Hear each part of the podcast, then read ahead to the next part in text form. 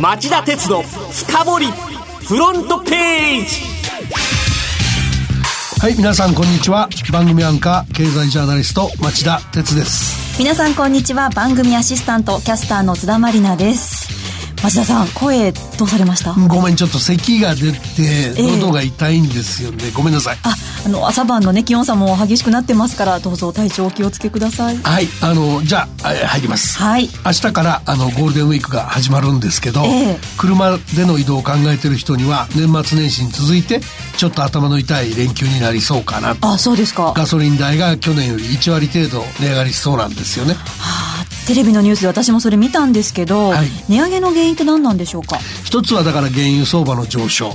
でもう一つは元売り業界の再編で過剰気味だったガソリンの生産が絞られたためですね。はあ車での移動を考えている方には確かに頭の痛い話ですね。ですね。実際の値段ですけど、ええ、東京都内の激戦区カンパチ通り周辺は1リットルあたり133円から144円前後が多く、はい、千葉県の国道周辺も同じく134円から144円140円前後が中心、はい、でいずれも前年のゴールデンウィークに比べ10%高くなりこの時期としては4年ぶりの高値水準ということのようです、はい、それからあと大阪です。ね、はい、大阪市や堺市大阪府南部も1リットルあたり139円から142円が目立っていててこちらも昨年に比べ10%程度高いようです。そうですか。ここはね環境のためにも燃費のいい走りに徹したいですね。はい。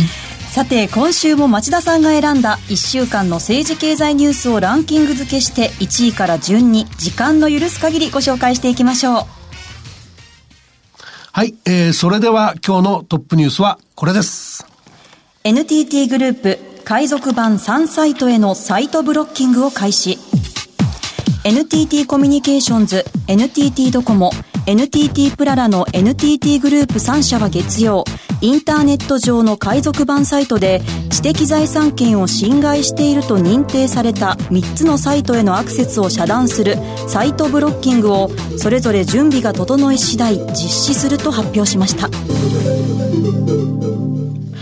この3つのサイトっていうのは、漫画村、アニチューブ、ミヨミヨということなんですが、はい、今回の措置に至るまでにはどんな経緯があったんですか？はい、あの、4月13日開催の知的財産戦略本部犯罪対策閣僚会議で、法整備が行われるまでの臨時かつ緊急の措置として問題の3サイト及びこれと同一とみなされるサイトに限定したブロッキングを民間事業者が自主的に行うよう求めたっていうのが始まりですね。はあ、このような措置を取った狙いっていうのは？一番の原因は、あの、知的財産権の侵害に伴う被害が深刻だから。はい、はい。で、海賊版の情報収集などを行うコンテンツ海外流通促進機構によると、国内最大規模とされていた漫画村というサイトは去年の9月から今年の2月までに、えー、閲覧回数が6億1900万回あって、で、えー、推定被害額は3192億円に上ったってされてるんですね。えー、そんなに？あの、ただサイトブロッキングっていう措置は法律上問題ないんでしょうか？あの、ユーザーの同意を得ずに通信の中身を見て、特定の通信を遮断するというサイトブロッキングは憲法21条、二項公団の通信の秘密は、これは犯してはならないの侵害につながる可能性があるっていう議論が学者や業者の間にあることは事実ですね。町田さんはこの憲法問題どうご覧になりますか？僕は今回のような暫定措置はやむを得ないと考えています。はい。そもそもですね、憲法でいう通信の秘密は、通信が1対1のコミュニケーション手段に限定されてた時代にね、はい、傍受してその人権を防ぐ目的で設けられたもので、今回のような違法サイトがネットを使って多数の人に違法コンテンツを見せようとするのは一対多の状態で、通信というより放送に近いですよね。はい、そんなものを守るべき比率なんか、守るべき比率がある通信とは言えないと私は思いますよね。のこの問題に対して世界はどんな対応を取ってるんでしょう？あの、番組で何回かやりましたけど、はい、中国は極端な言論統制していて、これはやりすぎだと思います。はい、だけど一方で、えー、世界の40以上の民主主義国でも、はい、あの、必要に応じてブロッキングは行われていて、ええ、やってる国、ざっと考えても、韓国、イギリス、ドイツ、オーストラリアなんかがありますから、はい、で、まして、アメリカでもその、模倣品の販売とか、海賊版サイトなどが対象なんだけど、ブロッキングじゃなくてネット上の住所にあたるドットコムをですね、ドメインごと差し押さえたっていう事例までありますから、そうなんですね。やっぱり緊急措置はいるんだと思いますね。はい。あの、この措置って NTT グループだけでソフトバンクや KDDI が対応しないっていうのはどういうところにああのですね、インターネットのプロバイダーなんかで作る団体がですね、はい、利用者のアクセスの常時監視につながり、通信の秘密を侵害するなどとして反対しているので、慎重になってるんだろうなと思います。はい、だけどね、だけど、その政府の緊急措置だっていう要請が出たにもかかわらずですよ、今後ソフトバンクや KDDI がいつまでも対応しないんだとすればですね、これはむしろその違法サイトであってもトラフィックが増えることを歓迎する、儲け優先主義だって批判されない事態になるんじゃないかなと僕は思いますけどね。では町田さんはこの問題についてどう考えていらっしゃいますか？あの、今回のケースは、一歩間違えれば政府による情報統制につながりかねない危うさが残っていることは事実なんです。はい。なので、早急にきちんとした情報社会づくりのための法整備を行う必要があります。で、その点に関しては、今晩11時からの町田鉄の深掘りで、この問題の解決の処方箋を含めて、さらにじっくり深掘ってみたいなと思ってます。はい、ぜひよろしくお願いします。はい、それでは2位のニュースは？伊藤忠、トルコの原発計画から離脱。安全対策コストの急騰がネックに。報道によりますと伊藤忠商事は原子力発電所を官民一体でトルコに建設するプロジェクトから離脱する方針を固めた模様です。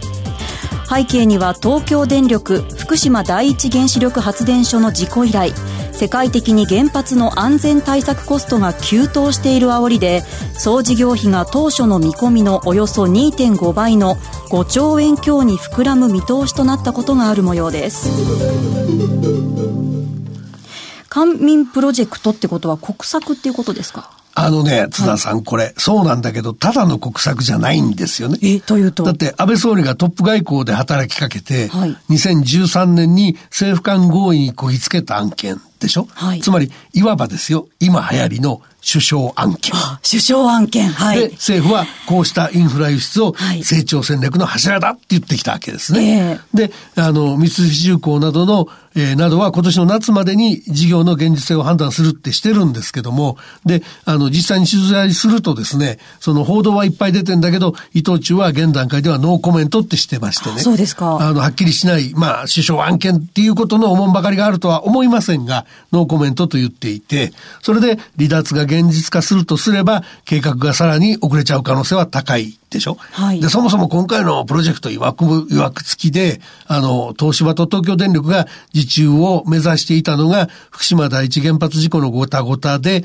えー、断念せざるを得なくて、代わって、この三菱重工業とフランスの企業が浮上したっていう話ですからね。ああ、なるほど。あの、世界的には原発建設って下火なんですか？あもちろん下火です。あの、2011年の東京電力福島第一原発の事故を機に、安全対策コストが急騰していて、はい、えー、ドイツやスイス、韓国など脱原発を掲げる国が増えましたよね。えー、で、結果として、あの、フランスの原発大手のあれば、あの、現在の、えー、フラマトムですけども、あの、経営危機に陥って、フランス政府主導の経営再建の途上にありますよね。それから、あの、子会社だったアメリカのウェスティングハウスの、えー、経営破綻を機に、えー、東芝の経営不振に拍車がかかり、債務超過に陥る危機もありましたよね。はい。えー、まあ今回の一連の報道は、改めて原発のコスト問題をクローズアップしている格好だと思いますね。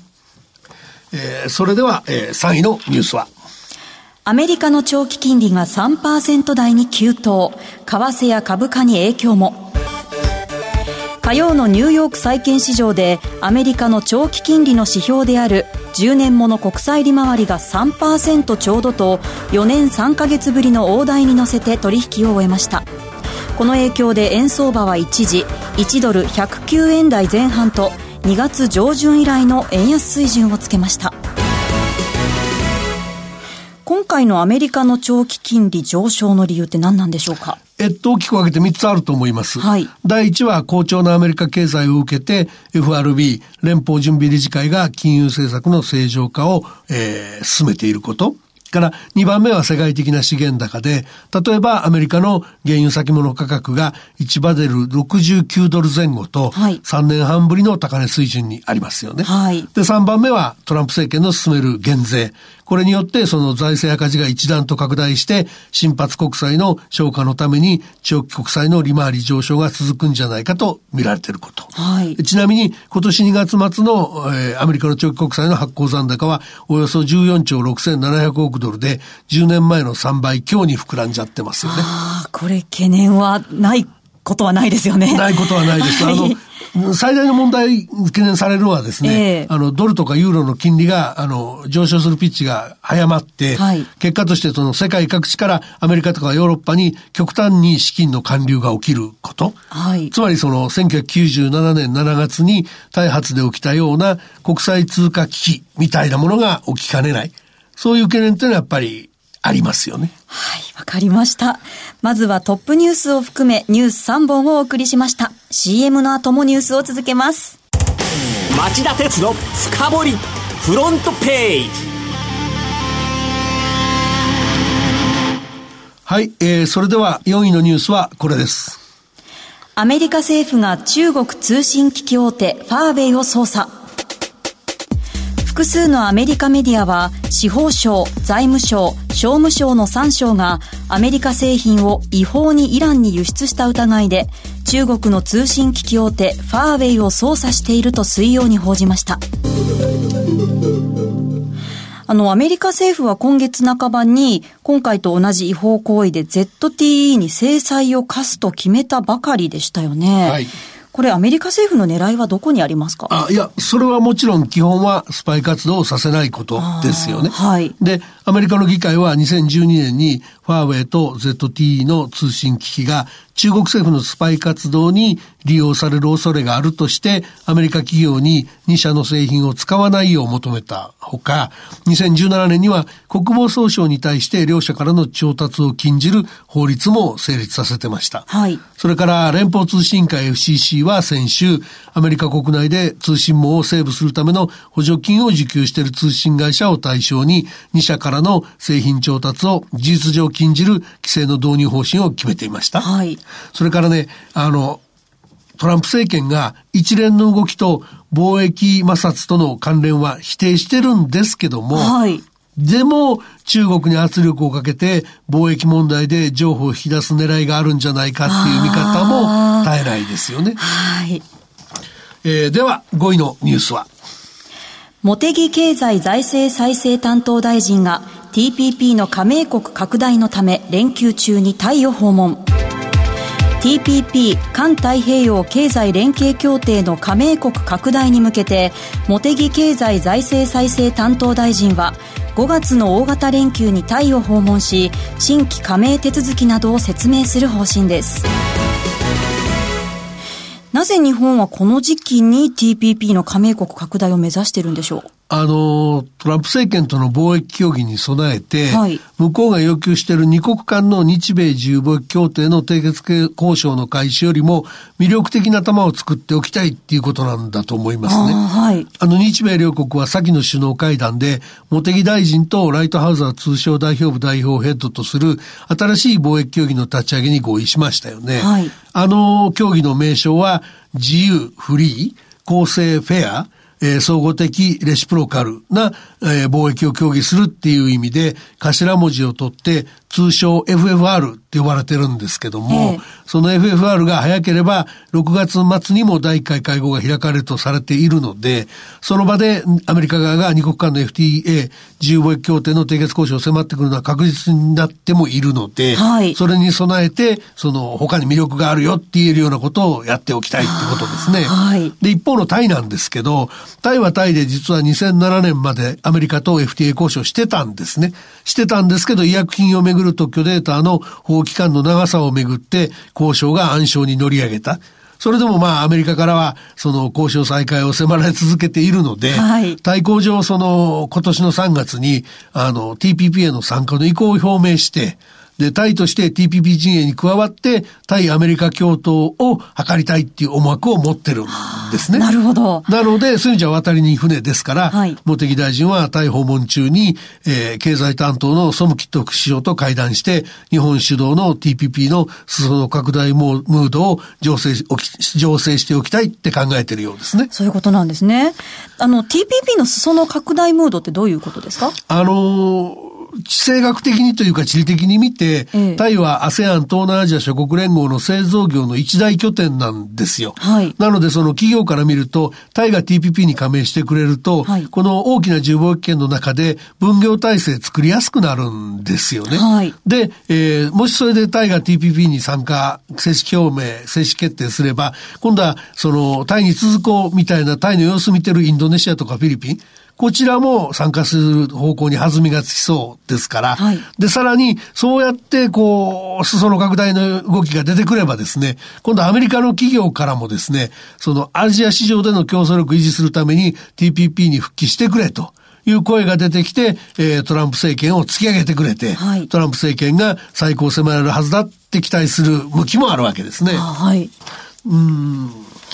あ、町田さん、ここですいません。時間が来てしまいました。はい。あの、ご紹介する予定だった6位以降のニュース、簡単にご紹介いただけますでしょうか？はい。あの、6位はですね、トランプ保護主義の煽りで最高益キャタピラーの株価が急落っていう見出しで考えてたんですけども、はい、あのアメリカの研究大手キャタピラーはトランプ大統領がメキシコ国境の壁はキャタプラーの研機で作るっていうエールを送ったほどのね、はい、代表的トランプ銘柄なんですよ。はい、であの今週の火曜日に決算発表してそれが最高益だったんです。13月の決算がね、ええ、ところがその最中にトランプ政権が進めてる鉄鋼輸入制限のせいで原材料費が高騰して収益を圧迫されるんじゃないかっていう見方が浮上して、はい、株価が急落し始めて最終的に前日前日比6%安と急落してこの日の取引を終える珍事があったんですね、はい、なのでそのまあいろいろ弊害出てますよっていうことをこれでお伝えしたかったのと、はい、であと7位以下はですね、はい、えー、武田がヨーロッパの製薬会社の買収に7兆円投入してトップ10入り世界トップ10入りを目指してるとか、はい、EU が人工知能のあの開発投資に力を入れるとかえー、東京地検が神戸製鋼所のデータ改ざんをあの捜査し始めたみたいな話をやりたかったんですが、はい、ごめんなさい。はいわかりました。さてこの後夜11時からは私たち2人がお送りする町田鉄の深掘りです。番組ではニュース1本を取り上げて町田さんに深掘っていただきますが今夜はどんなお話でしょうか？あの今夜は違法サイトフェイクニュース対策の肝はネット版電波管理委員会の復活だと題してお送りしたいと思ってます。はいわかりました。それでは今晩11時からお送りする町田鉄の今日の深掘りで再びお耳にかかりましょう。それではさようなら